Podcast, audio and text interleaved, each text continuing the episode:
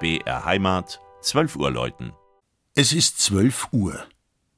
Das Mittagsläuten kommt heute von der 400 Jahre alten evangelisch-lutherischen St. Bartholomäuskirche im oberfränkischen Glashütten. Regina Vandal über ein außergewöhnliches Bauwerk in typisch fränkischer Landschaft.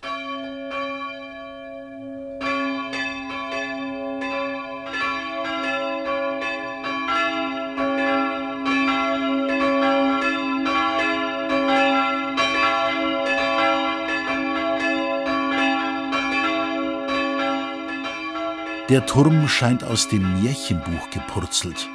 Auf einem massiven Quader recken sich, von einer Balustrade umgeben, drei nebeneinander stehende Spitzhelmtürmchen in den Himmel.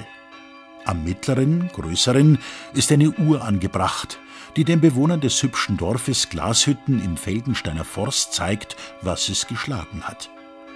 Vor 400 Jahren hat Freiherr von Lüschwitz diese im besten Sinn des Wortes merkwürdige Kirche in den Garten seines Schlosses stellen lassen.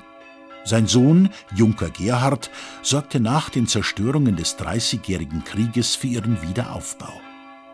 Zahlreiche Malereien, Inschriften und Stuckarbeiten schmücken den 1922 neu gestalteten Kircheninnenraum mit dem Kanzelaltar und den blau gestrichenen Bänken und Emporen. Das Deckengemälde zeigt das Dorf mit der Landschaft bis zum Tafelberg Neubürg in der fränkischen Schweiz. Auf der einen Seite scheint die Sonne, auf der anderen ist es dunkel.